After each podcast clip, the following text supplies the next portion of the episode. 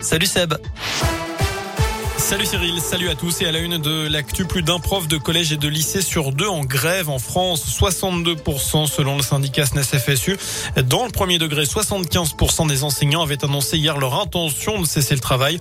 La quasi-totalité des syndicats du public et du privé appelaient à faire grève pour protester contre les changements à répétition du protocole sanitaire.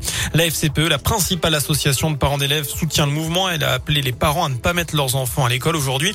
650 personnes ont manifesté à Saint-Etienne, 240 à Rouen selon la préfecture. Et vous êtes près de 7 auditeurs sur 10 à soutenir cette mobilisation dans l'éducation nationale. C'est la tendance de notre question du jour sur radioscoop.com. Notez que Jean Castex doit recevoir les syndicats des personnels de l'éducation nationale en fin d'après-midi. Dans ce contexte, les derniers débats au Parlement. Le Sénat a adopté hier le projet de loi sur le passe vaccinal en modifiant la version votée à l'Assemblée.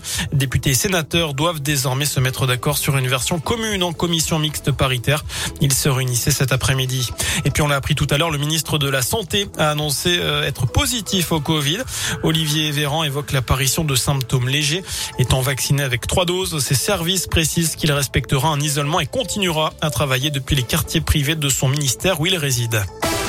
Dans le reste de l'actu, 4 ans de prison ferme, c'est ce à quoi a été condamné un homme de 33 ans en début de semaine.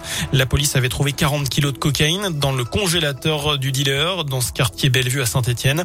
Du matériel, des munitions et 3000 euros en liquide avaient été également récupérés par les forces de l'ordre lors de cette perquisition. C'était en janvier 2020. D'après le progrès, l'individu a contesté toutes les accusations. Cela n'a pas suffi. En plus de la peine d'emprisonnement, il a écopé de 15 000 euros d'amende. On passe au sport du foot. J-2 avant la réception de Lens à Geoffroy Guichard. L'ASS compte une dizaine d'absents pour cette rencontre. Cinq joueurs sont à la Coupe d'Afrique des Nations, trois ont le Covid et deux autres sont blessés. Ce ne sera donc pas simple pour la lanterne rouge de la Ligue 1, mais le coach Pascal Duprat est loin d'être découragé. Comme vous le savez, nous avons cinq joueurs qui sont à la canne. Nous serons handicapés par l'absence de trois joueurs pour cause de Covid. Et puis nous avons quelques incertitudes. Le lot de tous les tous les clubs.